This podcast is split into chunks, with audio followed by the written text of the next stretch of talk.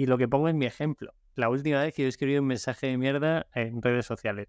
¿Y sabes a quién fue ese mensaje de mierda? Fue a Bernard de Ignic en el podcast de Nothing que comentábamos antes. Bienvenidos chicos, chicas, de nuevo un episodio de Métricas al Desnudo, el podcast de los emprendedores y las startups. Estamos aquí una semana más, muchas gracias por acompañarme como ya sabéis, por aquí Benji, un servidor. Hoy tenemos en el podcast a Pepe Martín. Pepe es CEO y cofundador de Minimalism. Además es creador de contenido, es podcaster, es un vividor. Le encanta el lifestyle del emprendedor y lo veréis en la, entrevista porque realmente vive, vive ese estilo de vida, le gusta muchísimo y además pues, bueno, es viajero, y es un tío muy, muy auténtico. Lo veréis que él, tanto él como la marca de Minimalism, es súper auténtica. Para mí, es unas entrevistas que es un ejemplo claro de cómo los valores de una persona acaban pasando a un valor de una empresa y luego incluso a, los clientes ¿no? con los que provee. Veis que incluso, bueno, esos valores se ven reflejados en todo, en, los precios, en, la comunicación de la web, en las estrategias que hacen de marketing. La verdad que chapo. Esa entrevista brutal y ya os comento, Minimalism es una marca, como he dicho, de ropa, de textil, pero también tienen accesorios, también tienen mochilas, también empiezan con el tema de hogar, muy enfocada en la sostenibilidad, en tener productos que sean muy sostenibles en el tiempo, que aguanten, que tengan una huella de carbono pues, o negativa o neutra, que no contaminen y con una filosofía, pues eso, muy minimalista, sin demasiados logos y demasiadas historias. Así que bueno, os dejo con Pepe, os dejo con Minimalism. Antes por eso recordaros que este podcast es gracias o es posible gracias a nuestros dos patrocinadores. Por una parte tenemos a Wildmail, que como ya sabéis es nuestro patrocinador principal, es nuestro programa reseller de ActiveCampaign, con lo cual si conocéis ActiveCampaign o si utilizáis ActiveCampaign, echarle un vistazo en el link de la descripción. Es exactamente lo mismo, no cambia nada, el software es lo mismo, nosotros somos resellers, como os he comentado. Eso sí, hay una serie de beneficios extras. Tenemos soporte atención al cliente premium, diferentes idiomas anteriores, por supuesto, el castellano y el español, respuesta rápida en menos de media hora, una hora, brutal. Tenéis también consultorías incluidas si os hicieran falta tenéis cursos gratuitos y además, si sois oyentes del podcast, tenéis el código de MADPODCAST10 para tener un 10% de descuento durante los primeros 12 meses o el primer año, en función de si pagáis mensual o anual. Y también, como eh, sabéis, tenemos la parte de Webmetrics, que es nuestro eh, programa de métricas analíticas eh, sobre Revenue Metrics, facturación, para enfocado a SaaS B2B. Así que nada, no me enrollo más, os dejo de nuevo con Pepe, nos vemos al otro lado de la intro. Bienvenido a Métricas al Desnudo, un podcast creado por y para emprendedores donde nuestros invitados compartirán sus historias personales, aprendizajes, estrategias y sobre todo las métricas y números de sus negocios. Dicho de otra forma, los dejaremos al desnudo para que tú puedas aprender de sus éxitos y fracasos. Yo soy Benji y te doy la bienvenida a Métricas al Desnudo. Bienvenidos chicos chicas de nuevo a un episodio más de Métricas al Desnudo, el podcast de los emprendedores y las startups, un episodio más, un podcast más. Y hoy nos acompaña Pepe Martín de Minimalism. Pepe, ¿cómo estás, tío? ¿Qué tal, Benji? ¿Cómo estás? Pues muy bien, esperándote a que me, a que me esas preguntas. No, hombre, no, que vamos a pasar un ratito guay, ya verás. Esto es como un café virtual, sin café. O como una cerveza, pero sin cerveza, que si no luego YouTube nos pega, nos pega una colleja. Para el que no te conozca, Pepe, como siempre empiezo las entrevistas, cuéntanos un poquito quién es Pepe Martín y qué es Minimalism. Eh, bueno, la pregunta de quién es Pepe Martín es, de primero de psicólogo, ¿eh? a mí me parece muy complicada No, porque, a ver, siempre hago el mismo chascarrillo que depende del entorno en que me conozcas. Entre comillas, soy una persona y otra. Eh, lo que pasa es que todas van juntas, ¿no? Si me conoces en el tema de empresas, mira, soy empresario, soy CEO y cofundador de Minimalism. Vendemos ropa fabricada de forma consciente en España y Portugal con el objetivo de que los productos duren mucho en el tiempo y que la gente sea consciente de cómo compra. Ese sería minimalism corto. Luego ya nos explayamos lo que quieras. Y si me conoces en otro terreno, por ejemplo, haciendo deporte, pues soy Pepe el que corre o monta en bici o hace yoga. Y si me conoces eh, por YouTube, pues soy Pepe el que crea contenido en podcast y en su canal de YouTube personal. Hostia, ya promete la entrevista, ¿eh? Cuando tenemos a una persona que es eh, con muchas facetas, ya, ya en sí promete. Y eso está, eso está muy bueno, porque yo creo que al final, tanto tu faceta deportiva como tu faceta más de creador de contenido, seguramente se ve reflejada también en la, en la empresaria al revés, ¿no? Es como todo, todo alimenta todo. Entonces, bueno, iremos viendo atrás de la entrevista. Y cuéntanos qué es Minimalism, qué es esta marca que has comentado de ropa. Bueno, pues es una marca de ropa y accesorios eh, fabricada de forma consciente. Eso significa que utilizamos materiales orgánicos o materiales reciclados. Sobre todo es poliéster reciclado en la parte de reciclado. eh, y vendemos productos básicos del día a día con el objetivo de que duren mucho en el tiempo, ¿no? Tenemos a nivel de filosofía de marca el objetivo es que compres poco, pero que lo que compres tenga mucha calidad y que lo que compres te dure en el tiempo. Yo recuerdo una frase de mi abuela que era no hay nada más sostenible que algo que te dure en el tiempo. Pues eso es lo que intentamos hacer con los productos, ¿no? Y para ello hacemos de todo, eh, desde comparativas de producto, comparando una camiseta H&M con una de Minimalism, de comparativas de un Uniqlo o un Minimalism, o comparativas de la mochila de North Face con la de Minimalism, sobre todo para dar información al usuario, ¿vale? No para criticar estas marcas, que sinceramente podríamos criticarlas, no me importaría nada criticarlas, pero sobre todo... es bienvenido, EPP, ¿eh, así Totalmente, yo, también. yo me mojo porque falta, no, no me importa. Pero lo que queremos es que la gente tenga información, ¿no? Creo que poco a poco vamos teniendo más información de cómo comemos, de cómo viajamos, de cuál es nuestro impacto. Y en la ropa parece que se nos está olvidando, se nos está olvidando y es uno de los eh, sectores que más contamina en el mundo. Entonces, cuando más información haya, mejor porque podremos entender cuál es el impacto que estamos teniendo si hacemos 20 pedidos eh, online o si hacemos un pedido online o si hacemos una recogida, una devolución, todo ese tipo de cosas nosotros intentamos explicarse al usuario para que tome una decisión consciente, más que nada. Qué, bueno. El avatar al que vais dirigido, eh, entiendo que obviamente es un avatar que está muy concienciado pues, con seguramente el medio ambiente, con la sostenibilidad, pero también lo tenéis como muy targeteado a nivel de edad, eh, digamos, roles que tienen. Sí, o sea, esto nos ha costado llegar a ello, ¿no? Cuando hace dos o tres años antes del COVID la gente decía, no, la gente joven viene siendo súper sostenible y tal. Sí y no, ¿vale? Eh, la sostenibilidad viene, o el hecho de intentar entender otro tipo de cosas, te voy a poner el ejemplo mejor, eh, tú eres nuestro target, ¿vale? Tú has sido padre hace poco, me has dicho, entonces tú ya eres consciente de, de lo que tienes que dejar en este mundo, ya tienes una responsabilidad muy gorda, ¿no? Entonces posiblemente ahora empieces a cuestionarte determinadas cosas. Y, también no solo a nivel de responsabilidad, sino gente, eh, y esto suena mal decirlo, es gente que tiene tiempo para empezar a cuestionarse este tipo de cosas. Si tú tienes una serie de cosas en tu pirámide que ya tienes resueltas, como comer todos los días, tener un techo, eh, estar, trabajar solo ocho horas, eh, pues te puedes empezar a plantear otro tipo de cosas, ¿no? Que puede ser el deporte que haces, qué comes, cómo te alimentas o qué ropa llevas o cómo te transportas. Entonces, ese es nuestro público. Es gente que poco a poco se va cuestionando cosas. No quiere decir que tenga un nivel adquisitivo muy alto. Puede ser alguien que quiera ir a esa transición y que para ellos una inversión de 20 euros en una camiseta sea un mundo, pero que sabe que a lo mejor esa camiseta le va a durar dos años. Pero también hay gente que dice, bueno, me compro siete camisetas de Minimalism porque me gusta cómo quedan, ¿no? Entonces, al final buscamos ese público de no nos gusta llevar logos, nos gusta ser un poquito más conscientes y de alguna forma estoy intentando colaborar con proyectos que hagan las cosas bien, con algodón orgánico y en fabricación lo más cercana posible. Porque entiendo que, claro, obviamente el, diseño de, la marca tiene que ser, pues como el propio nombre indica, seguramente minimalista, pues como, como va a ser una camiseta, ¿no? Que no veo ni un logo, que a mí sí que no, me gusta ser un cartel, un cartel andante, ¿no? De, de ninguna marca. Yo, soy muy fan de, marcas que hacen las cosas bien, ¿vale? Siempre pongo Patagonia, por ejemplo, para mí me gusta la montaña muchísimo, me parece una marca buenísima. Pero ¿qué pasa? Y analizándolo es, tú compras un Patagonia, tú compras un jersey de Patagonia y te gastas 80, 90 dólares y llevas en el pecho un logo que pone Patagonia en un, en un print de 40 centímetros.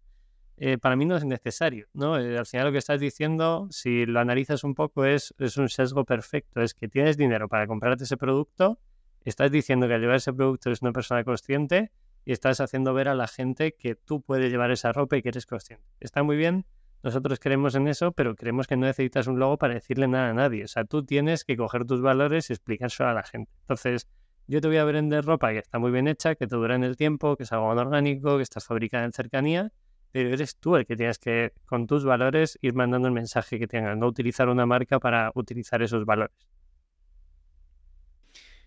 Porque hay una cosa que has comentado cuando presentabas un poquito qué es minimalism que me ha, me ha sorprendido. O sea, decías, como queremos que sea una camiseta, en este caso, o cualquier accesorio que podamos, eh, vamos a coger la camiseta como ejemplo, que te dure un tiempo, que te dure el tiempo, ¿no?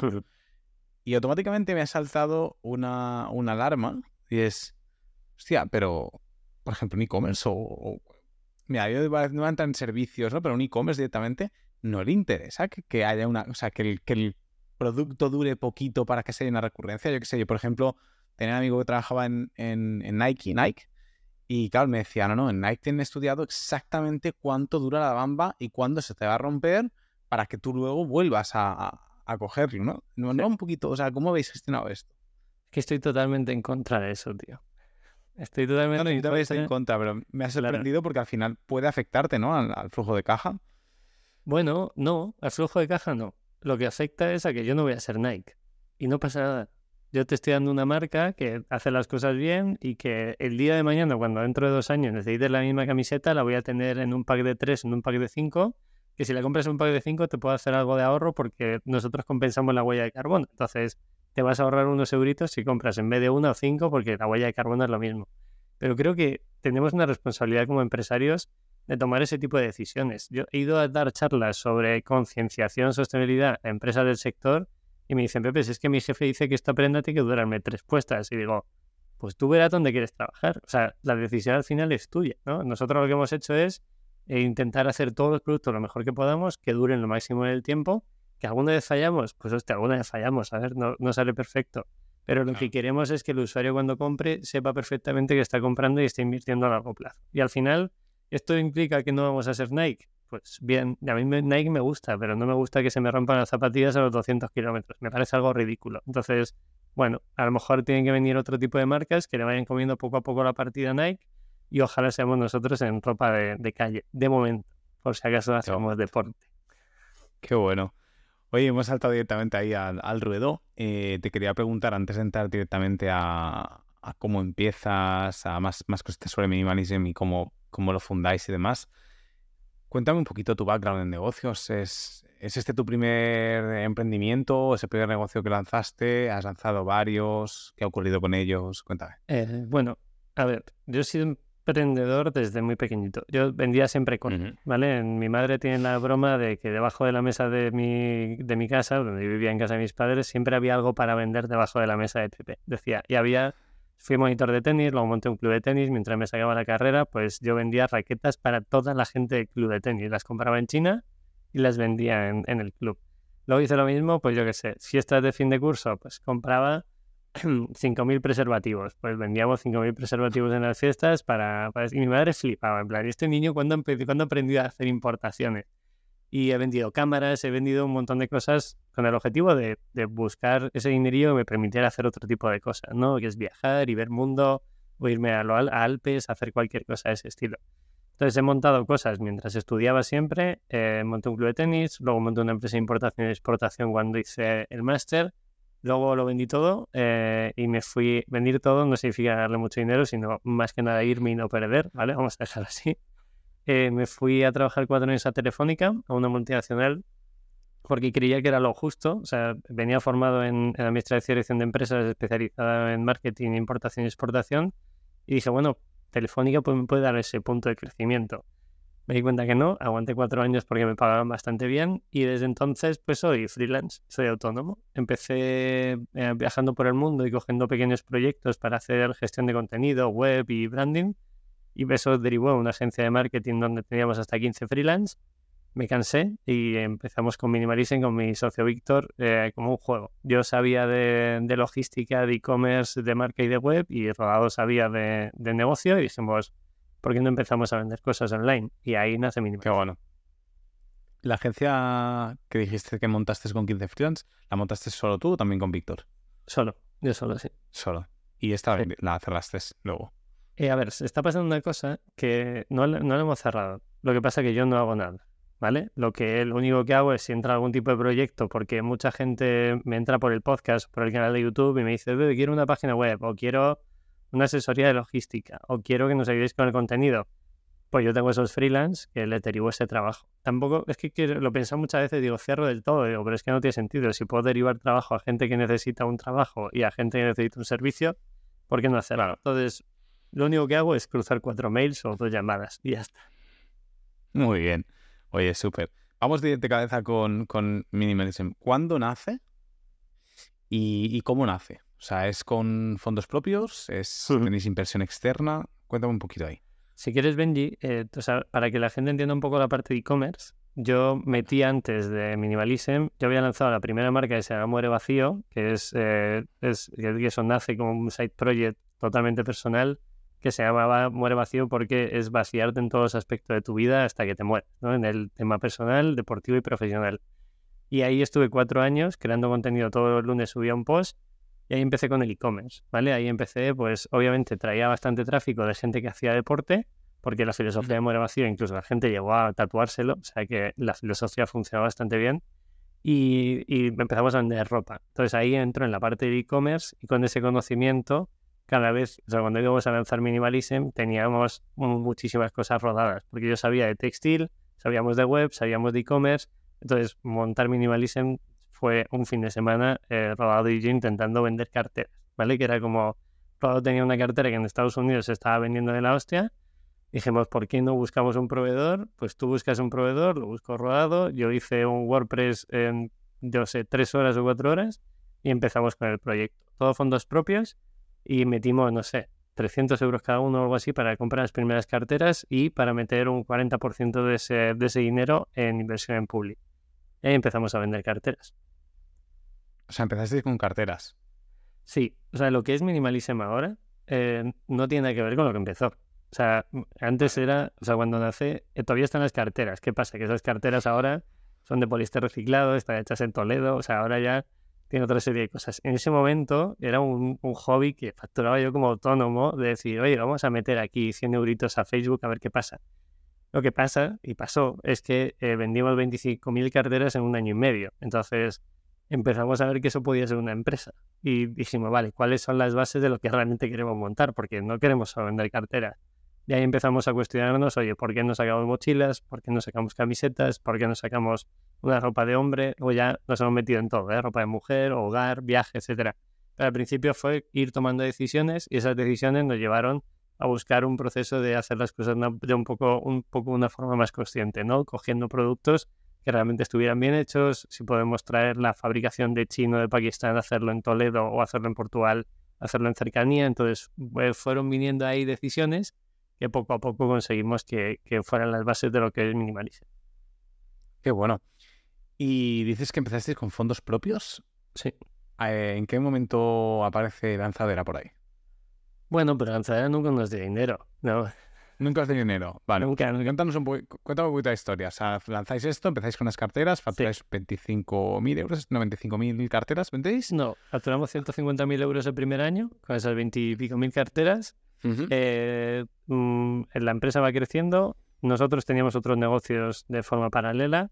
En ese momento, Walter, que teníamos otro negocio con él, le decimos, oye, creemos que Minimalism puede funcionar, eh, ¿por qué no te quedas con nosotros en la empresa, te damos la, otra parte, o un movimiento ahí a nivel de acciones para que él estuviera dentro de Minimalism? Pero nunca hemos levantado ronda ni nada por el estilo. Ahí hubo un poquito de entrada de capital en Minimalism, pero una compra normal de acciones y ya está. Entonces, a partir de ahí ha sido todo bootstrap, eh, siendo rentables año tras año, yendo a líneas de crédito con bancos y sin un objetivo de ir a levantar dinero, a no ser que lleguemos a un punto en el que sea totalmente necesario. Pero a día de hoy no es necesario. ¿Y la empresa es rentable? Es rentable por pedido. Por... Específicame eso. Eh, bueno, la mayoría de los e-commerce van a pérdidas en el primer pedido y en el segundo y muchas veces en el tercero. Es, eh, va asociado a lo que tú decías de la recurrencia, ¿no? Cuando alguien busca esa recurrencia en una marca que te gusta, eh, empiezas a amortizar la inversión que hayas hecho en Facebook, Instagram, influencers, lo que quieras, a partir de X número de pedidos. Pues nosotros lo que decimos es, oye, si mi coste de captación es entre 12 y 15 euros aproximadamente, que es en lo que estamos eh, mes a mes, pues el, margen tiene que ser de beneficio en cada uno de esos pedidos. Tenemos un margen eh, bruto de unos 60, no llegamos al 60%, 61, cosas así. Entonces las cuentas salen por pedido. Tenemos un equipo muy pequeñito, unos salarios que están ajustados pero que permiten que todo el mundo viva y tenemos mucho coste variable pero poco coste fijo. Entonces nos permite que seamos rentables por pedido. Ya no solo mes a mes, ya no solo trimestre a trimestre o año a año, sino que queremos que cada vez que salga un pedido salga rentable. Qué bueno. Y, o sea, la primera, ¿Cómo cerrasteis primeros clientes? Fue a través de, Facebook Ads, me has dicho, ¿no? Como, sí. ¿Seguís manteniendo este canal de adquisición y es el principal o tenéis más canales de adquisición ahora mismo?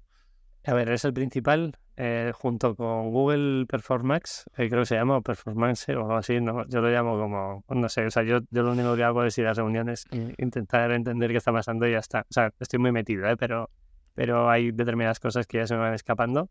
Eh, seguimos con Google eh, y, Facebook, o Meta en este caso. Se metemos unos 150 euros al día aproximadamente, por si alguien le puede ayudar eh, ese tipo de, de información. Y luego somos muy pesados con el contenido propio. para mí, un e-commerce o cuando doy consultorías a alguien y dice, no, no, vamos a invertir no sé cuánto, vale, y en el orgánico que vais a hacer, porque una vez que cortas el paid, estás, o sea, te vuelves a quedar a hacer. Entonces, nosotros lo que buscamos es posicionar mucho la marca a nivel de podcasting, incluso con los vídeos de YouTube, para que de forma orgánica entre tráfico y funciona bastante bien. Entonces tenemos más o menos un 60-40, 50-50 entre orgánico y paid. O sea, es muy bueno. Es muy bueno. Sí. ¿Cuántos años? ¿Cuándo fundáis Minimalism? Eh, pues no lo sé, 2018, 2019, soy malísimo para las fechas. Sí, llevamos cuatro, Prepandemia, sí, sí, llevamos cuatro. Lo que pasa que los dos primeros años fue lo que decíamos, un juego, ¿no? Eh, siempre que me pregunta alguien, digo, no, no, si no hemos hecho más que empezar. O sea, ahora mismo las bases de Minimalism ya están muy claras. O sea, ya tenemos proveedores que son muy serios, el producto es buenísimo. A partir de ahora ya solo hay que crecer, ¿no? Que es que posiblemente sea lo, lo complicado, ¿no? pero llevamos cuatro años y medio aproximadamente a full con la ropa, unos justo después de pandemia ya metimos ropa de hombre y de mujer para que el catálogo fuera más amplio. Y en este último año y medio hemos metido hogar y travel también. Entonces, poco a poco nos vamos haciendo con todos los básicos del día a día que puedas utilizar para tu vida diaria. ¿Qué tal la pandemia? ¿Notasteis una bajada, una subida muy grande, una explosión a nivel... Bueno, nosotros cerramos. Pues cerrasteis, hostia, esto, vale, he dado, he dado con, aquí hay, aquí hay oro. es que nosotros siempre que haya algo que no nos gusta, cerramos la web, ¿vale? Quiero decir, eh, Black Friday de hace tres años, eh, nosotros somos anti-Black Friday, anti-rebajas, ofertas, no hacemos. O sea, si alguien quiere una pequeña oferta, tiene que coger los packs para minorar la huella de carbono que tiene su envío. Ya está. Ese es lo único que puede encontrar. No hay código de descuento primera compra, no hay rebajas, el producto y el precio es el mismo durante todo el año en la web. Entonces, en Black Friday siempre nos posicionamos de una forma un poco pues, abusiva, ¿no? Decir, oye, este es nuestro argumento, esta es nuestra misión, el que lo respete bien, el que no, pues nada.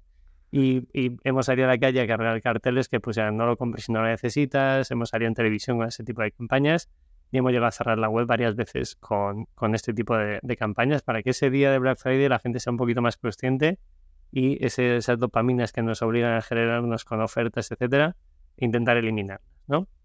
Entonces, con esa base lo llevamos, por ejemplo, en la pandemia. En la pandemia, los 10 primeros días de pandemia, nosotros em, eh, comprábamos online de vez en cuando y un proveedor que fue a entregar un pedido a Rodado le dijo, oye, no hay muchos más pedidos eh, por internet que no sabemos si vamos a poder entregar. Entonces yo llamé al centro logístico y digo, oye, nos ha dicho este transportista que a lo mejor no entregan. Y dicen, no, no, o sea, van a seguir entregando, lo que pasa es que ellos no quieren estar en la calle. Y claro, somos nosotros, claro, ni ellos, ni la gente de nuestro almacén ni nadie que pueda elegir posiblemente quiera estar en la calle. Entonces dijimos, pues nada, cerramos la web, es un producto que no necesitas en tu día a día mientras estás encerrado en casa. ¿Para qué necesitas una mochila de minimalism si no vas a poder salir de casa? ¿O para qué necesitas una camiseta si tienes cientos de camisetas en, el cajón, no? Entonces estuvimos 15 días cerrados, la gente lo entendió muy bien, hubo muchas marcas que luego nos siguieron, incluso marcas bastante grandes nos siguieron con eso. Y a partir de una vez que pasaron los 15, 20 días que ya la cosa estaba más tranquila, ya abrimos y la gente entendió perfectamente eh, qué habíamos intentado hacer como marca. Qué bueno, eh, vaya ejemplo de, llevar los valores personales que al final acaban derivando a la empresa que, formas, eh, llevarlos a la práctica, ¿no? O sea, realmente decir, no, no, aquí hay misión, aquí hay visión, aquí hay valores y los ponemos en práctica. O sea, es muy heavy. No, había escuchado nunca ninguna empresa que digas, oye, en Black Friday cierro porque estoy totalmente desacuerdo con esto y a tomar por culo. Sí, o sea, ayuda mucho a polarizar y eso es muy bueno, yo creo.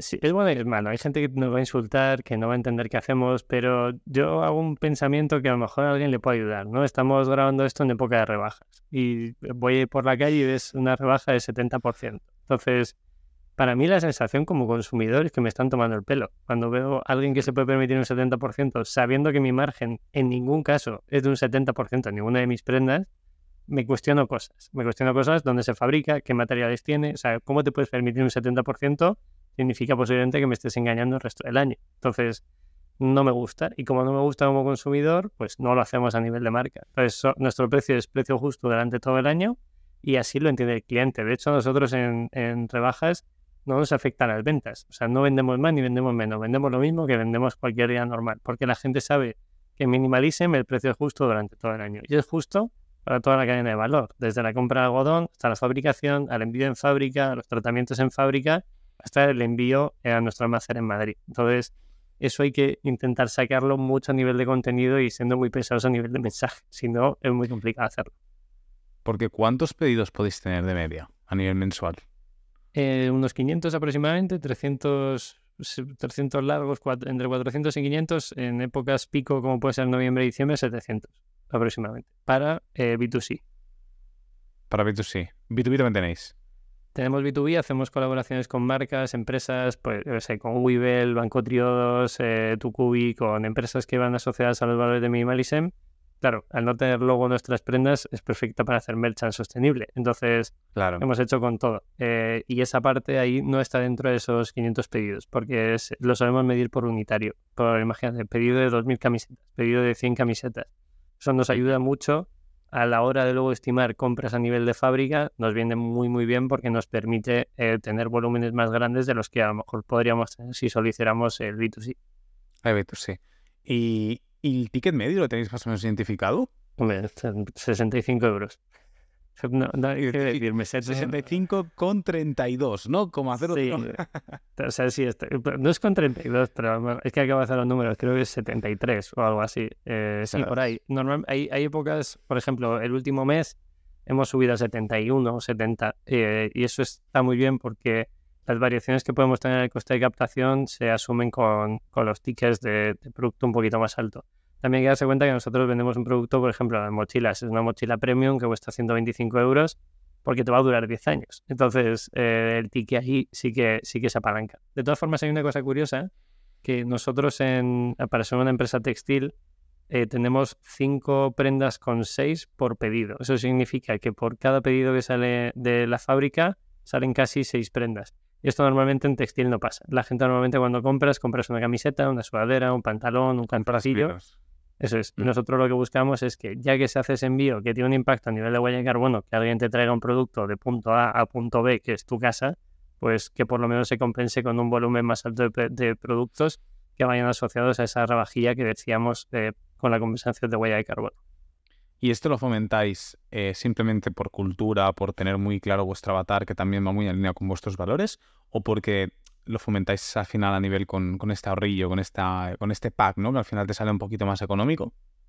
Bueno, date cuenta que también para nosotros es más económico, ¿vale? Nosotros tenemos contrata logística, tú pagas por pedido que se prepara y por producto que se prepara. Entonces, ya que vas a pagar por cada pedido, es más eficiente cualquier pedido que le metas más producto. ¿vale? Esto a nivel de logística, alguien que sepa un poco más de logística lo va a entender muy fácil, pero es muy sencillo. Coges, entra un order, un pedido y coges producto A, producto B, producto C, lo metes todo en la caja y el tiempo que transcurre en ese pedido es muy poco versus un pedido de una prenda. Lo meto, en balo, no sé qué, tal, una prenda, tal. Entonces, intentamos eh, en esa parte nosotros asimilar un poquito el, rendimiento que le podemos sacar y obviamente es más eficiente a nivel logístico y eso también lo podemos compensar para que el usuario pues tenga esa pequeña oferta que, insisto, es la única forma de ahorrarte un euro es comprando en packs, no hay otra opción. Qué bueno. Pregunta obligada, empezasteis con carteras. ¿Cuál fue, ¿Cuáles fueron los siguientes productos que fueron llegando y por qué? Porque claro, al final ahora me has dicho que tenéis eh, carteras, accesorios, prendas de ropa, mm, masculino, femenino y también viaje y hogar, me ha parecido que decías también. Sí, Sí, sí. ¿Es porque al final dejáis de ser una marca de ropa y lo que buscáis es ser una marca un poco más eh, generalista, ¿no? Pero que ayude con ese minimalismo. La, idea aquí es que cualquier producto básico del día a día que quieras encontrarlo de forma hecho con materiales orgánicos y fabricado de forma consciente, lo encuentres en Minimalism. Ese es el plan que tenemos, ¿no? Y eso pasa, pues, pues porque tengas una toalla que tenga algodón orgánico de 300 gramos, que es una toalla de puta madre, o que tengas una sábana que esté hecha de algodón orgánico, que casualidad la puedes usar dos años y no se pone amarilla. Entonces, hay determinadas cosas que, hay que intentar entender, ¿no? Porque una sábana de Ikea que te cuesta 12 euros eh, a la segunda lavada está amarilla, pues no es casualidad. ¿vale? Analiza qué algodón tiene, de dónde viene, etcétera. Entonces, eh, nosotros empezamos con las carteras, fuimos muy pesados en el blog, desde el día uno empezamos a contar todo en el blog, eh, cómo facturábamos, cómo trabajábamos con agencias, incluso cuando fuimos al Mad Cool explicábamos cuánto habíamos vendido en el Mad Cool, cuál era el porcentaje de conversión de un evento como el Mad Cool en una empresa pequeñita de carteras y, y en ese momento ya teníamos algo de ropa.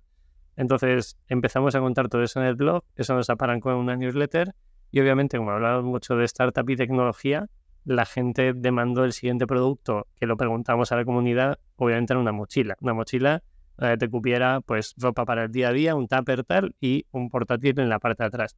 La primera mochila que hicimos fue una especie de experimento y luego ya hemos desarrollado la mochila que tenemos ahora, que es un mochilón, que es eh, la competencia para competir con North Face y Tule y, tratar de mejorarlo siempre. O sea, al final, ¿el diseño lo hacéis vosotros, in-house? Sí, sí, todo, sí, sí. Qué bueno. Tenemos a Jesús, que eh, es, es, la navaja suiza del diseño. Eh, sabe de CRO, sabe de web y sabe de hacer el diseño de una mochila. Qué bestia, qué bueno. Qué importante es tener... es socio, es socio de empresas. Pero es muy bueno cuando empiezas un, negocio, sea startup, sea en la industria que sea tech, eh, e-commerce o que sea, es brutal tener perfiles súper polivalentes, ¿no? Que te, que te, defiendan varios, varios frentes, porque si no es imposible tirar para adelante. Date cuenta que nosotros Benji somos, o sea, a full, somos dos personas y luego tenemos cuatro freelance. Cuatro freelance que le dedican bastante tiempo a determinados momentos del año. Pero quiero decir, somos un equipo muy pequeño, de hecho, somos rentables por eso, porque somos equipo pequeño, muy polivalente y también hay cosas muy buenas en Minimalism que una vez que diseñas un patrón de una camiseta perfecto, lo único que tienes que dar, entre comillas, es enviar el mail. Es decir, quiero 3.000 o quiero 5.000.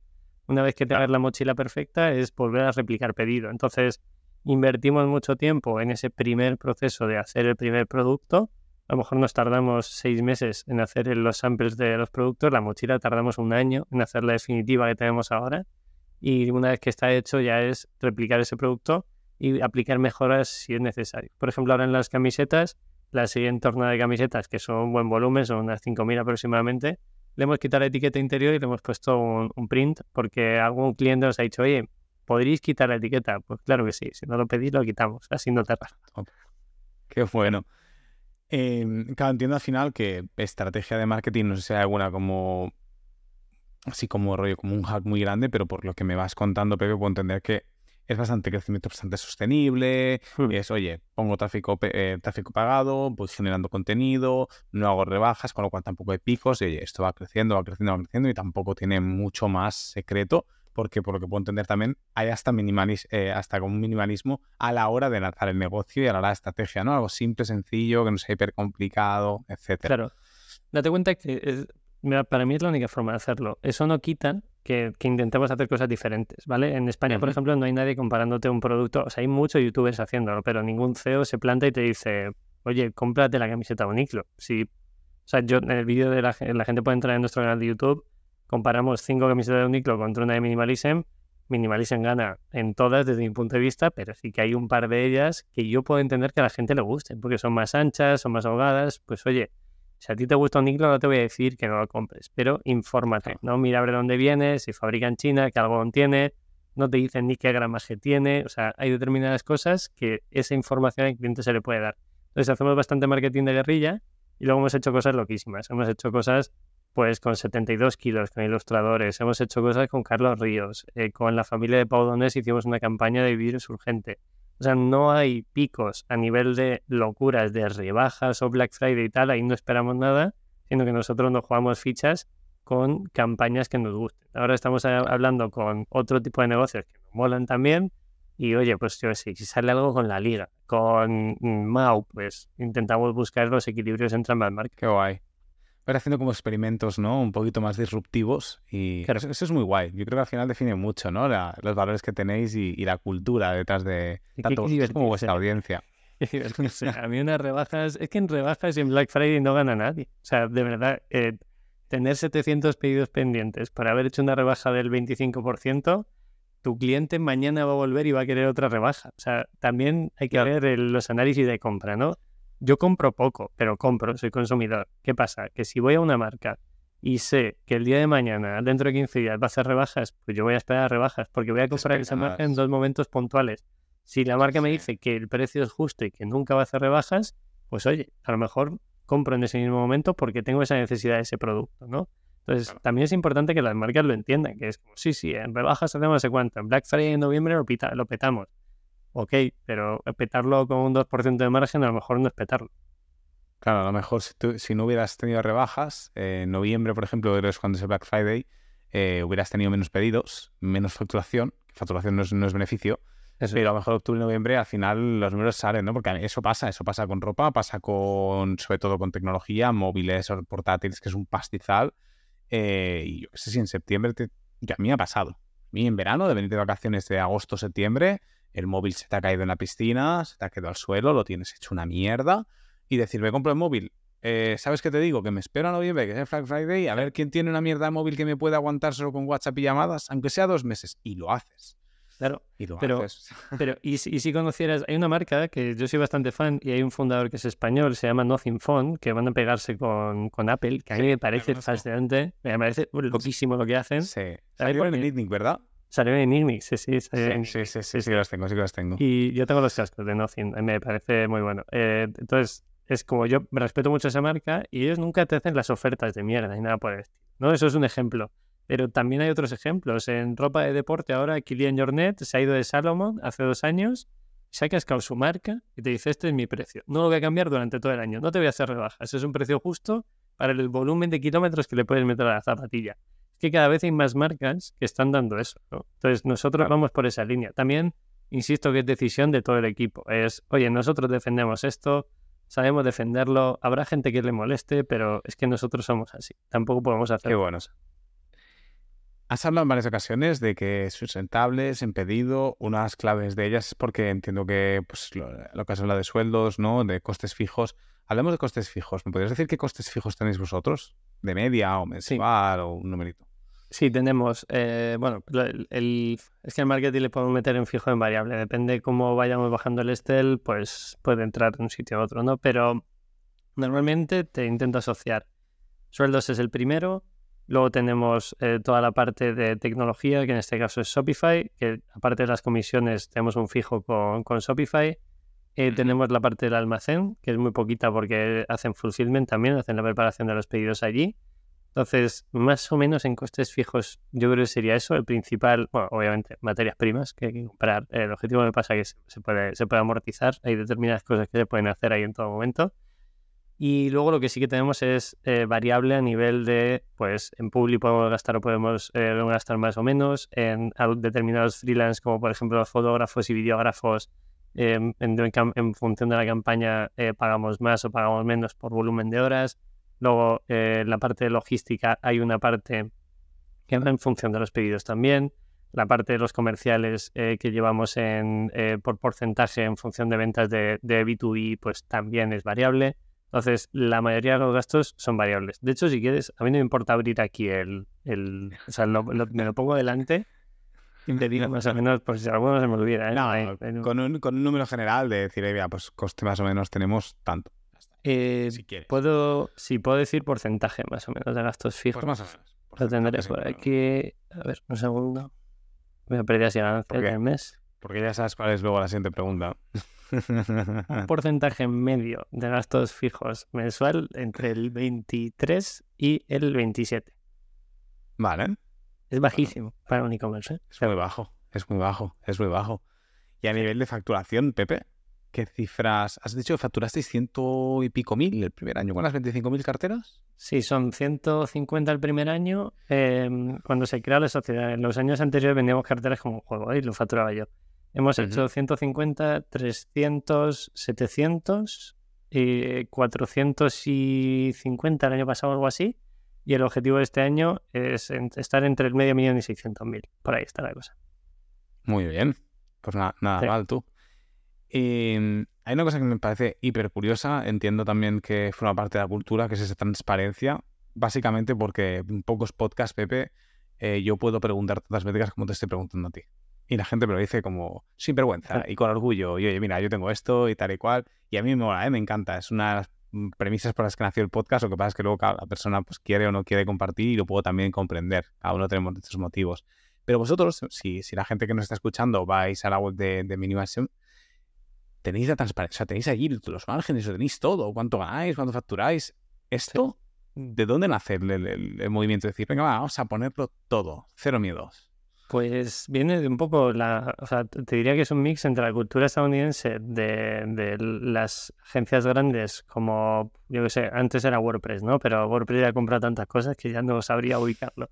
Pero te decían el salario de la gente, cuánto cobraban, eh, cuánto cobraba un CEO, eso en España está fatal visto, ¿no? Que alguien te diga, no, Sí, es un poquito el, el Build Public este, ¿no? Que es el movimiento este. Y, y, en España nosotros teníamos ahí pues a David Bonilla, que eh, comentaba muchísimo la parte de la transparencia, Suma CRM con Tommy Santoro, eh, entonces para mí eran referentes. Entonces yo cuando lancé un negocio, más allá de la agencia, que la agencia poco transparente podía ser, porque no, no tenía tanto dato, pero joder, en el, en el tema de textil, ahora de crear una marca, ¿por qué no explicar a la gente lo que hay detrás? Y te, digo el porqué principal, ¿no? La gente no sabe cuánto cuesta una camiseta que lleva puesta. No, tienes ese dato. No sabes si cuesta 5 euros hacerla, si cuesta 50 céntimos o por qué pagas 200 pavos por una camiseta algodón orgánico hecha en Pakistán. Pues obviamente en este caso es por la marca, ¿no? Entonces hay determinadas cosas que si damos esa información al usuario, yo creo que puede ser muy valiosa para aquella gente que lo quiera entender. Habrá gente que no lo quiera entender nunca, que no le importe dónde está hecho su, su prenda, ni que no le importe dónde vengan las naranjas que se come o lo que se está metiendo al cuerpo. Vale, pues no pasa nada, pero nosotros nosotros estamos preparados para, a través de esa transparencia, dar datos. Y de hecho, uno de los principales medios de comunicación y canales de captación que tenemos en Minimalism es el podcast, que se llama Open, por algo, porque es la transparencia la base de todo esto. Entonces, traemos a negocios de todo tipo a que nos hablen de su marca. Hemos traído, yo sé, Blue Banana, ha venido la gente de Vino Selección, ha venido influencers con millones de seguidores. Al final lo que queremos es que la gente tenga información de los negocios, primero, para que si en algún momento se anima a hacer algo del estilo, que lo sepa, que hay detrás y sobre todo, pues que, oye, con más información, cuanto más informados sean los clientes, mejor decisión de compra van a terminar tomando. Me encanta. Nosotros también ¿eh? seguimos mucho el, tema del Build and Public. Eh, ahora sí que lo tenemos un poquito olvidado por prioridades. Al final no, no, son prioridades y, oye, pues eh, se te olvida, se te olvida. Nosotros siempre hacemos cada trimestre, Emily escribe como un informe de transparencia, de números, sobre todo también transparencia de equipo, de qué coño hace el equipo, dónde Dios de vacaciones, compartimos fotos, que eso es muy guay, ¿no? También, de qué hay detrás de esta, de esta marca. Y luego sí que es verdad que Bastian hacía como tweet, eh, tweets en Instagram como, oye, pues cuántos leads hemos conseguido, cuántas conversiones, cuánto hemos facturado, sobre todo hasta llegar al millón de facturación. Ahora estamos planteándonos si realmente, porque claro, también estamos descubriendo muchas cosas, estamos con Wildmetrics lanzando, o sea, hay mucho pollo y, hostia, mm, queremos ordenar primero la casa antes de, volver a demostrarlo todo. Eh, pero es algo muy guay y mucha gente, lo que tú dices, es mola, ¿no? Porque hay gente que te encuentras en el proceso y te dice, hostia, pues eso he visto y veo que funciona y veo que no funciona, veo dónde lo habéis cagado y dónde no. Eso es, eso es divertido. ¿Habéis tenido mucho problema con el tema de transparencia? ¿Hay alguien que os haya querido buscar las cosquillas o no? Sí, sí, sí. O sea, hay gente que, que se hace hasta los márgenes, ¿no? En los vídeos, por ejemplo, comparamos una camiseta H&M que te cuesta 50 céntimos hacértela y una camiseta de Minimalism que cuesta 5,75 hacer, ¿no? Y la, la, gente echa sus cuentas y dice, eso no me sale el margen bruto que podéis en la web. Y digo, hemos hecho el margen bruto con el pack, no sé qué. O sea, a mí me encanta cuando alguien comenta eso, ¿sabes? Porque es alguien que realmente te está dedicando tiempo. Normalmente es desde respeto pero también hay gente que no busca el respeto, ¿no? Ya una vez que estás expuesto en internet, a mí me pasa con el podcast, con mi canal de YouTube personal o el de Minimalism, con todo. Pero la mayoría de la gente es hipereducada, es como, joder, me gusta mucho lo que estáis haciendo, me gusta la transparencia. Otros te dicen, yo nunca lo haría, porque ¿qué, por qué voy a decir cuánto facturo, cómo lo hago?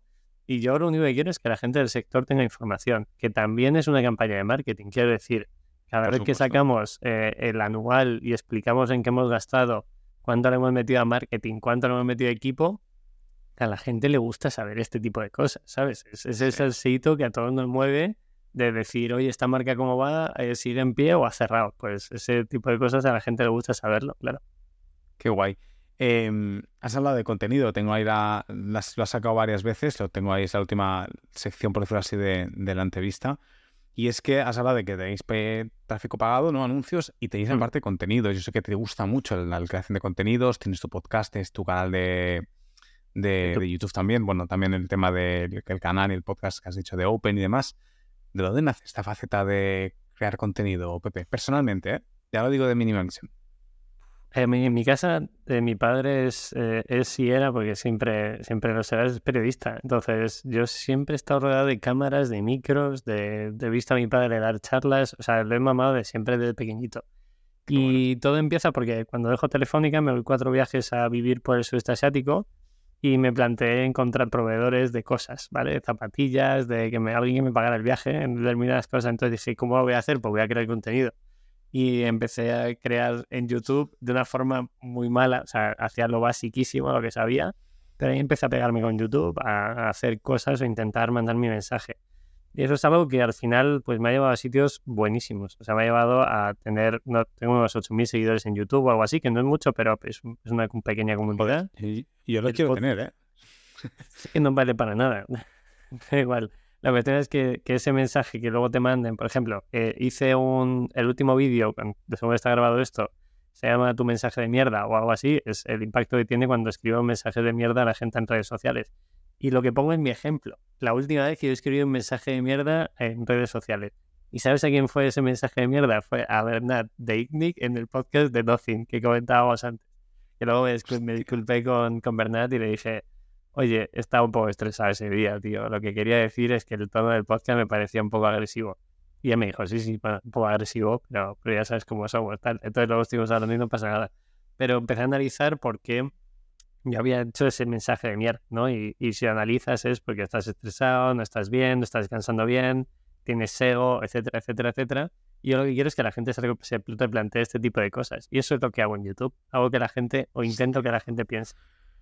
Qué bueno, tío. Y, mm, claro, en- en- o sea, ¿cuántos canales de YouTube tienes? Porque en el tuyo personal es sobre todo tema de viajes, ¿verdad? Cuando viajas. No, son reflexiones, ideas, eh, eh, cosas. Por ejemplo, voy a Portugal a las fábricas de Minimalism, hago un videoblog allí, pero siempre una idea Vale. en plan, oye, por ejemplo, ahora estoy editando el de cómo hago mis vídeos, que me lo ha pedido mucha gente por Instagram. Pues te voy a explicar cómo un tipo que ha hecho mil vídeos en YouTube, que no es famoso ni es ni un pro y todo se lo hace él porque edito yo y todo lo hago yo, pues te voy a explicar cómo lo hago yo, por si acaso te ayude y quieres empezar en YouTube. Qué ¿no? bueno. Entonces, yo busco cosas que, que creo que pueden tener esa idea que puede tirar a la gente y le puede ser interesante.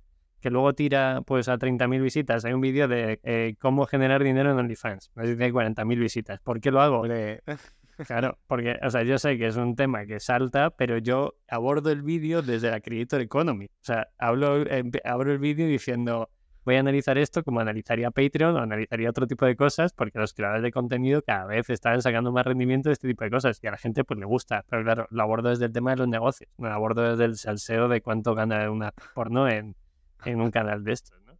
Entonces eso intento, sí. que la gente se cuestione, cada vídeo tiene una pildorita de conocimiento. qué bueno. ¿Y monetizas el contenido al margen de que esto te pueda traer ventas en Minimalism? Sí, sí, sí. Eh, sale muy poquito, sale como unos 40 euros a- o dólares al, al mes. Los reinvierto todo. eh, los invierto en cámaras, en micros, me flipa. O sea, me encanta este tipo de cosas. Y luego lo que sí que me sale, esa exposición, eh, yo doy muchas charlas y eh, voy a centros de negocios a hablar de minimalism principalmente, de e-commerce y marca y tal.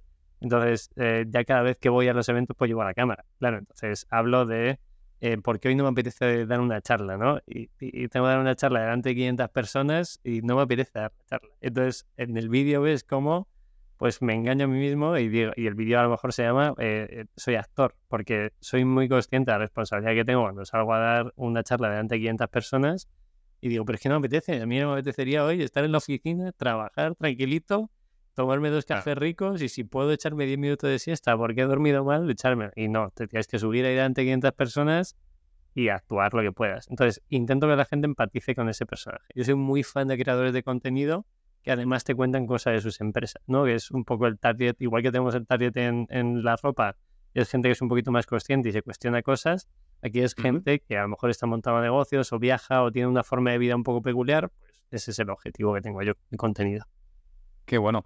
¿Lo monetizas eh, YouTube o otras plataformas también te dan, te YouTube, dan ese dinero? principalmente. He hecho algún partner con alguna marca, pero la verdad es que no me, como tengo minimalism, tampoco me, o sea, no me tiro por nadie. O sea, no, no intento vender nada que yo no use. Por ejemplo, ahora estoy hablando con alguna empresa de cámaras y tal, y es como, si es que yo tengo cámara, ya, ¿sabes? Claro. No me, no me Claro. mandéis más. Si yo lo que quiero es que la gente pues, lo vea y ya. La, la monetización de contenidos en YouTube va directamente por visitas, va directamente por suscriptores. ¿Cómo está ahora todo esto? Por visitas. Ha sido como es, es un gran tabú, por visitas. Por visitas y por tiempo de visualización. Vale. O sea, hay, hay un, hay un momento en el que YouTube te habilita, te habilita la, la monetización. Hay Sí, como una eh, carrera de entrada, ¿no? Cuando yo lo pasé eran los mil seguidores y no sé, 10.000 horas de vídeo o algo así que la gente hubiera visto tu canal. Eh, luego eso ya, ya no me acuerdo mucho cómo es, pero, pero eh, o sea, se pasa más o menos fácil. Si, si crees que de forma constante se pasa fácil. También te digo, yo no creo, yo no creo No contenido. eh, por favor, Pepe, que es que yo no llego a 2000. O sea, que el que esté escuchando aquí, no esté suscrito, me cago en la puta, por favor, clicar el botón de suscribir, quedaros aquí, que yo quiero monetización. Ni que sea para lo que tú dices, para reinvertir en material. No me voy a hacer rico, pero sí que, hostia, sobre todo hace ilusión. Es un hito que dices, joder, estoy creando contenido guay, ¿no? Nosotros lo monetizamos para Wildmedia y para Wildmetrics. Es decir, hostia, hay cierta gente que te sigue, que te ve, que ayudas, que aportas. Es como un comentario, un comentario alimenta el ego, pero cuando Claro. son comentarios de, hostia, pues esto me ha molado, hostia, pues saco esta idea, o voy a un evento y te, y te dicen, hostia, por la entrevista hiciste con tal, Claro. esta perlita me ha salido, eso te, buah, eso me da un subidón que te cagas. Claro. También yo diría aquí, Benji, que la gente no cree contenido para entrar a ganar dinero. ¿Vale? Porque el otro día dije en, una- en la universidad, soy, voy- suelo ir bastante a la universidad porque yo estaba muy perdido en la universidad. O sea, yo estudié ADE porque me tocaba, pues me gusta, bueno, o sea, mi tesitura del, de ADE es, me gusta el dinero. Yo ya generaba dinero con 14, 15 años, entonces dije, bueno, pues en ADE algo aprenderé. Poco aprendí, pero bueno, conocía gente muy maja. Eh, el otro día en una universidad me dijeron, eh, quiero tener un sueldo no sé cuánto tal, y yo, ¿quieres tenerlo a corto o a largo? Y me dijeron, pues a corto, a corto. Yo en un año así tengo que estar ganando 4.000 euros. Y dije, muy fácil, tienes que meterte a fontanero, electricista o peluquero. Y claro, la gente flipó, en plan, ¿qué quieres ganar 4.000 pavos? En... Es que vas a tardar en ganar 4.000 pavos. Y uno decía, yo quiero ser youtuber. Y digo, tú en 15 años vas a tardar, o sea, en YouTube, que ganar 4.000 pavos al mes, a lo mejor tardas 12 años en hacer, ¿sabes? Sí. Y si llegas, al final es lo que tú dices, o sea, está bien monetizarlo porque al final es, es- o sea, no deja de ser como un como premiar, ¿no? Tu trabajo y, y tal, pero yo no nunca espero ni sacarme ni medio sueldo, ni un cuarto de sueldo, ni, ni muchísimo menos. Es, oye, Nada, nada. da igual. O sea, Da lo que pasa es que luego salen cosas muy guays. Ahí, por ejemplo, el tema de las charlas, eh, pues yo hago vídeos donde, por ejemplo, voy a la Cámara de Comercio de Ávila, me contrata.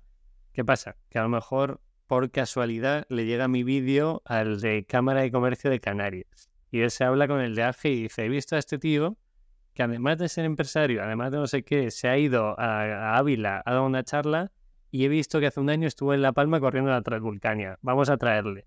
Y ahí pues lo monetiza de otra forma. Claro, claro. A ver, esta, esta manera, total, totalmente.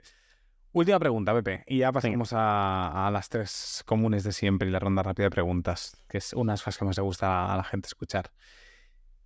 Competencia. Has hablado de varias, ahora que vas contra North Face y demás, pero a mí me viene a la cabeza algunas marcas, creo que nacionales, si no me equivoco, ¿Cuál es? que van, van por el estilo, no son exactamente lo mismo, pero van por el estilo. Algunas has dicho ya, Blue Banana, Sí. Brand, eh, Tropic Feel, que también, tiene También, como sus sí. mochilas y tal. ¿Qué opinión tienes sobre ellos? Eh, porque, claro, por ejemplo, sé que Blue Banana promociona mucho no la huella de carbono neutra, sino negativa. Ya, pero ya está. Tengo muy buena relación con Nacho, con el CEO. No voy a hablar mal de Blue Banana, no, él me Vale. Pero ¿Y con Tropic Feel? también me llevo bien con Albert. no, o sea, no, no puedo hablar mal. O sea, hay, hay que entender muy bien eh, qué hace cada marca. Y creo que es importante que la gente que nos escuche lo entienda, ¿vale? Nosotros cuando hacemos ese contenido de comparativas de un producto, te digo de dónde viene el algodón, de dónde viene la marca, cómo se fabrica, lo fabricamos en Portugal, te estoy dando información. Pero es que esos son los valores de Minimalice. Es darte información para que compres un producto que te dure y que sea un producto consciente. Blue Banana no tiene ese objetivo. Blue Banana tiene, que me sé su, su guion ya, es, es empoderar a los jóvenes a conseguir sus objetivos a través de la aventura o algo así es.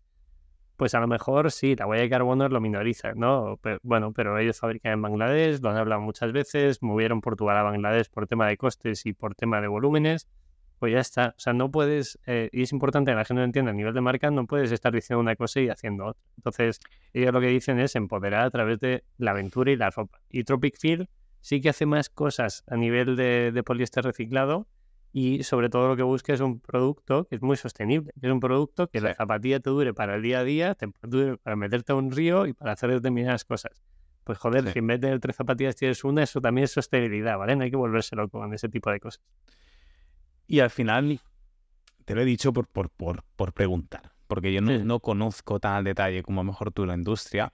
Obviamente yo soy un, un- un fan de, de Blue Banana, mi Blue Banana me encanta, eh, el contenido que crean en YouTube o sea, Buenísimo. me, parece, me parece espectacular. O sea, a mí me entran las ganas de coger las llaves y decir, a tomar por culo, me voy a Noruega, me voy a Bali, me voy, porque lo hacen muy bien y me gusta. Y Tropifield también, me gusta mucho lo que tú dices, los zapatos, aparte conozco gente que trabaja allí y me han hablado maravillas.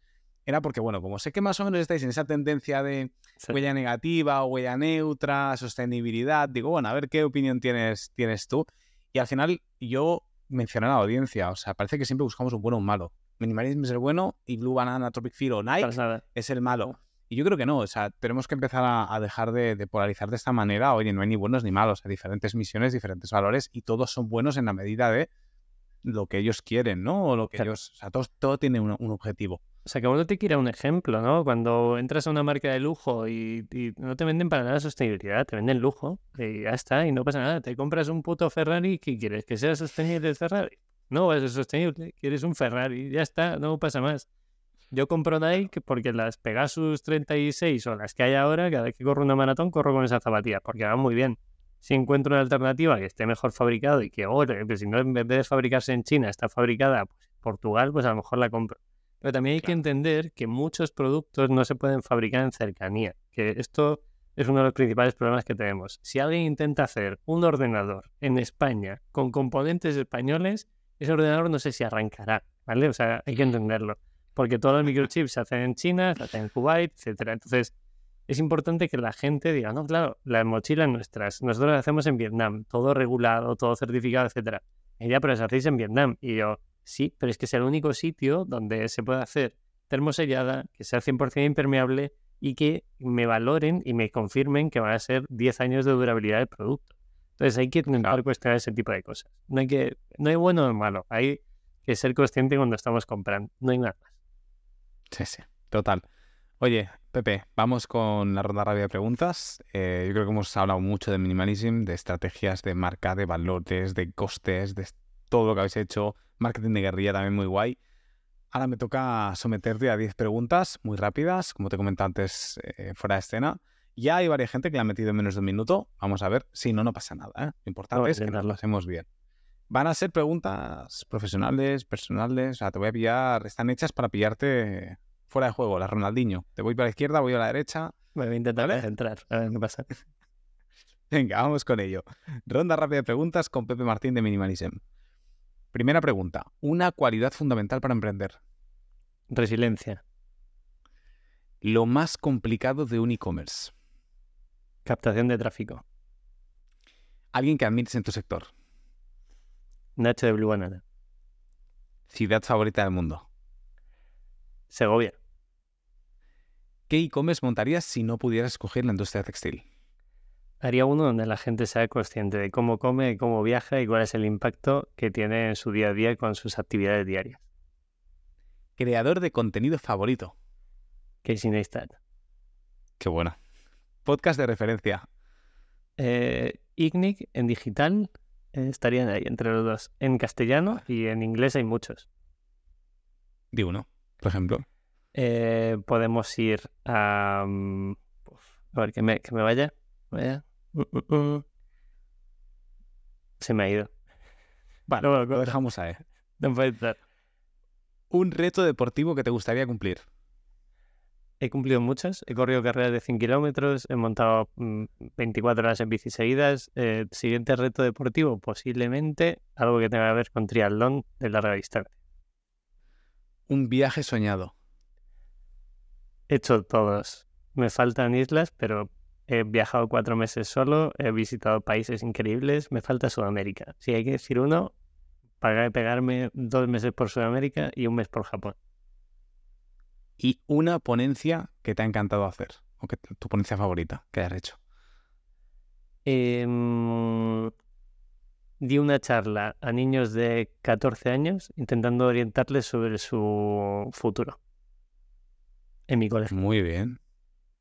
En mi antiguo colegio, eso es, eso es muy guapo. ¿eh? Eso es una cosa que tengo yo ahí clavada. Yo siempre se lo dije a, a mi pareja, le dije, me encantaría algún día volver a mi cole y la gente que esté mejor en bachillerato o en cuarto de eso y tal, hostia, decir, yo estoy aquí, estuve ahí donde estáis vosotros, perdido como una cosa mala y ahora vengo y, y es- eso mola mucho, tío. Pues ahí, es misma hice yo. Estaba una doctora en medicina con 23 años y yo que era un cara dura. Entonces estábamos los dos y yo, y yo, por ejemplo, diciendo, pero por favor, yo todo lo que os cuente de probar cosas, daros oportunidades, crear contenido, hacer cosas, pero hacer caso a ella, ¿vale? Que ella es la que salva vidas, realmente. Qué bueno. Oye, no lo hemos metido, pero porque te, te he roto ahí con, con el podcast en inglés. Creo que nos hemos quedado en un minutito veintipico, pero ha, ha quedado guay. O sea, de natural, sin corte. Luego con cortes lo metemos siempre en menos un minuto. Vale, o sea, Pero si tengo que decir podcast en, en, en inglés ya me ha entrado, que es Les Friedman, por ejemplo, me escucho todo. Vale. Bueno. Y también. Y yo soy muy fan de Casey Neistat también. Eh, me parece, me parece espectacular. Es, es, un, es, es un fuera serie, tío. Un fuera serie. Es un Me encanta, me encanta. Ya no sé si la gente, la gente que nos está escuchando dirá, estos dos frikis de YouTube están aquí comentando, pero bueno, si alguien lo conoce, a mí el vídeo que hace de la bike lane, de la bici, o sea, como en protesta de- del carril bici, hostia, yo no he podido mearme más de risa con ese vídeo. Buenísimo, es Es buenísimo. muy bueno, es, Es muy buenísimo. bueno. Es un buen creador. Ahora hay, hay muchos. ¿eh? En España tenemos también muy buenos. Por ejemplo, Clavero, que hace mucho de viaje. Sí, sí, La sí, Inés sí, sí. flipa y lo está reventando el tío. Se ha ido a vivir a Los Ángeles y lo está reventando. Y luego hay mucha gente haciendo cositas. Hay creadores muy pequeños. El otro día eh, conocí a una chica que se llama La Vida de Risa, en inglés, Life for Risa, y tenía 8.000 seguidores. Pues entré la semana pasada y tiene 200 y pico mil ya. Lo. Entonces, eh, Yo- YouTube está haciendo cosas, eh, enseñando, o sea, creo que YouTube está premiando el contenido de bastante calidad, pero hay que hacerlo muy bien. Qué bueno, qué bueno. Pues nada, a ver si le apetece a YouTube España echarle un vistazo a Metidas al Desnudo y nos pega un petardazo en el culo. Que los pongamos. También, ¿cuál, todo- es el, cuál es el límite de la métrica? O sea, yo, por ejemplo, sé que un canal de YouTube, pues la media son mil y pico visitas por vídeo, luego hay algún vídeo que coge muy bien, pero Son muy de si, si meto mil, mil personas en esta habitación no caben. Siempre digo lo mismo. Entonces, parecen Claro. pocas, pero no son tan. No es una foca. No, no, totalmente. Pepe, pregúntame lo que quieras, tío. Llevo aquí una horita cosiéndote. eh, las has encajado muy bien. Me toca Vale. encajar alguna tuya. Yo quiero saber cuál es el motivo Mm. eh, personal y profesional del podcast. Te voy a dejar, o sea, te la respondo y te voy a dejar otra porque esta también creo que no recuerdo, creo que la respondí en algún, en algún podcast. Es normal, ¿eh? Que se vayan respondiendo, pero te voy a dejar, estoy pensando otra para que, joder, si no, no te doy opción, ¿no? El motivo personal y profesional por el que nace el podcast. Eh, profesional, muy claro. Pero es primero personal y luego profesional, ¿vale? Que quede claro que al final el profesional es porque nace a entrevistar empresarios, emprendedores, startups, eh, pues bueno, para, para ver métricas y al final un poquito pues, patrocinar Wildmail y Wildmetrics a través de historias de otros emprendedores, ¿no? Y, y conocer eso, sobre todo la transparencia, como mucho nosotros seguimos mucho el Plan Public, quisimos también potenciarlo y decir, oye, vamos a traer a más gente, a desnudarlos empresarialmente y que nos cuenten desde métricas hasta, oye, pues Benji, creé este negocio y palmé tanta pasta, tío. Y he palmado cuatro negocios antes de tener pues Minimalism, o antes de tener eh, Blue Banana, ¿no? Y dices, hostia, qué cabrón, tienes éxito, ey, miremos la moneda también, ¿no? Mucha conciencia. Esta parte un poquito profesional que ya combina con la personal que era la mía. Yo soy muy fan de creadores de contenido, em, YouTube es mi red social preferida, consumía mucho podcast, video podcast sobre todo, y yo considero que en mi adolescencia y, y mi parte, mi edad más temprana, más joven, mis veintipico, he crecido mucho de la mano de YouTube y de creadores de contenido muy, muy honestos, ¿no? Entonces siempre he esa espina clavada de quiero crear contenido. Yo al principio grabé contenidos de viaje y tal. Me gusta, o sea, me gustaba consumirlo y luego cuando lo creaba yo era como, no me siento tan cómodo creándolo, ¿no? No me sale tan natural. Y pensé, ¿y si combinamos las historias que me molan a mí con, con lo que yo puedo aportar, que es dar más conciencia al mundo de emprendimiento, que creo que la gente se mete en emprendimiento con la frase de despide a tu jefe, es el dueño de tu vida, vive de puta madre, eh, hostia, que sí, que sí que es verdad, que mola mucho el, el- el- el tener su libertad y tal, pero vigilar, que es un caramelo envenenado, es decir, ni malo ni bueno. Es decir, hay una parte que no queremos ver, que no queremos ver y que está ahí. Hay mucho trabajo, implica muchísimo esfuerzo, implica muchísimo sacrificio y implica tener una, un desarrollo personal espectacular, porque no vas a tener un jefe que te esté dando por culo, ¿vale? O sea, el jefe va a ser tu vida, te va a decir, no tienes ni un puto duro para pagar el alquiler hoy. Entonces, eso es muy importante y eso me hace fácil decirlo, pero es muy difícil encajarlo. Entonces dije, coño, hay que crear conciencia en esto, que la gente vea, oye, cuánto, cuánto he palmado, cuánto no he palmado, qué historias hay detrás de cada, de cada emprendedor y de cada, y que de cada negocio, ¿no? ¿Qué valores hay? ¿Cómo nos marca todo lo que nos. Entonces, bueno, dije, va, quiero crear un podcast y me presento un día a Basti, que es el CEO. Le dije, oye, voy a crear esto yo, eh, con recursos mierdas, porque va a ser con mis propios recursos. Tenemos la opción de poder, déjame que cree contenido a través de la empresa y oye, pues le meto, le vinculé el objetivo empresarial y le metemos un poquito más de recursos y puedo llegar a más gente, ¿no? Y bueno, pues así se hizo y de momento llevo, en serio, en serio este año. Sí que ya hay podcast en 2022, pero bueno, era más como beta tester, como prueba, mejor hecho que perfecto, ¿no? Y en 2023 dije, vale, vamos, vamos a darle, vamos a ponernos en serio y la verdad que yo estoy muy encantado, eh, tanto a nivel objetivo empresarial como, como ya te digo, he ido, voy muy poco, salgo muy poco de la cueva, pero he ido solo a un evento este año y de cuando fui al evento hubieron tres personas que me pararon, e incluso fui a un viaje personal a surfear a, a Canarias, eh, que unos amigos míos tienen allí una escuela de surf, que ya han salido en el podcast también, y cuando me topé con un alumno me dijo, me suena tu cara un montón. Y luego, mitad de una sesión de surfing, me dijo, hostia, ¿tú tienes un podcast que se llama al Desnudo? Y dije, no me lo puedo creer, que con 300 followers que tengo en YouTube y en Instagram, me tope con un tío surfeando que conozca el podcast. Claro. Y entonces dije, bueno, algo es, me mola, Algo ya, ya merece, merece la pena, eso ya merece la pena. Entonces, bueno, yo muy, muy contento estoy con esto, muy contento. Qué bueno, tío, me alegro un montón. Que la gente se quede con eso. Que esto no son los views ni nada por el estilo. Hay que intentar No, hacerlo no. por otro tipo de objetivos. Sí. Ni siquiera el ego, ¿eh? sino el, el motivo principal es como karma. Es como creo que me toca devolver un poquito de karma, ¿no? Y, y aportar, ahora que puedo, aportar valor. Entonces, bueno, vamos a intentar hacerlo lo mejor que podamos. Me parece muy bien, muy lícito. Venga, pregúntame esa, esa opción B. Eh, ¿Qué ¿a, te quién te gustaría, a quién te gustaría traer al podcast? Si te digo, trae una persona eh, que hable castellano o hable inglés. Que- No, castellano, castellano, porque la- o sea, yo puedo hacer también entrevista en inglés, pero la audiencia es en castellano. Hay mucha gente que quiero traer, mucha gente que me apetece traer, muy grandes eh, y demás, pero hay una persona que has mencionado tú, que ya fue nominada y no había manera de traer, que es Nacho, de Blue Banana, Me encargo, me porque yo, va. me apetece mucho entrevistarlos, tiene una marca muy guapa, tiene una historia muy chula. Esto lo nominó Alex Huertas, de, bueno, ex, ex Nordwick y ahora CEO de, de Twin Jars, de las gafas de sol. Y, hostia, intenté contactarlo, pero no ha habido manera. Entonces, Nacho me, me apetece muchísimo. Nacho como, como e-commerce. Te voy a decir uno como SaaS. A nivel de SaaS, me encantaría traer... Es que son ingleses, entonces ya no es complicado. Es muy complicado. Hostia, pues echar Mogul me encantaría, por ejemplo. Eh, ¿Quién más? Loom, Figma, cualquiera de estos grandes, yo creo que, que está muy guay. El EMEA, el EMEA de Canva, creo que habla español, creo que es español, entonces también estaría muy guay. Traerlo, yo creo que sí. Que lo vi en el, en el de Corti, en el podcast de Corti. Y yo, infoproductor y tal, yo creo que ya he traído. Todos los que quería traer los he traído. Habrá más gente, por supuesto, y gente que, es- que no he traído, pero que van a estar, con lo cual no voy a hacer spoiler porque ya estamos cerrando ahí. Pero yo creo que con eso me conformo, tío. Vale, yo me encargo de traerte a Nacho. Última parte, ¿a quién invitaría, a quién nominarías al podcast? No me digas a Nacho, ¿eh? Ya sé Sí, que- iba a decir a Nacho. pues, a ver, le hemos nombrado, le hemos nombrado dos veces. Yo creo que necesita venir aquí y es muy buena Nacho, gente. te- no te resistas. Entonces, yo entiendo que. O sea, creo que es muy buena gente a nivel personal. O sea, me fliparía si le sacas. Yo le he entrevistado dos veces, tengo relación personal con él, como bastante a menudo con él. Creo que sería muy bonito si le sacas eh, cómo ve él el mundo, más allá de su marca. Porque todo el mundo está loquísimo con crear cosas, no sé qué. Tú hablas con Nacho, tío, y es una paz. Es, es paz. Entonces, está muy guay. Yo creo que le tienes que traer. Yo le escribo luego y te lo digo, ¿vale? Pues venga, perfecto. Pues traemos a Nacho. Nacho, vente ya, segunda vez que estás nominado. A la tercera ya me toca ir a tu puerta y nada, picarte y decirte, Nacho, vengo aquí con el micro, no te escapas. Está en Barcelona, de hecho, ¿vale?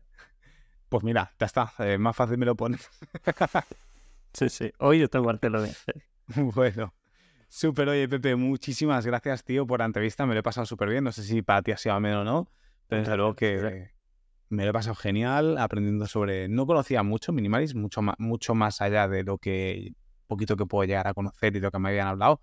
También de ti era la primera vez que nos conocemos y la verdad que de lujo, o sea, todo lo que me han comentado por ti fuera de escenas 100%.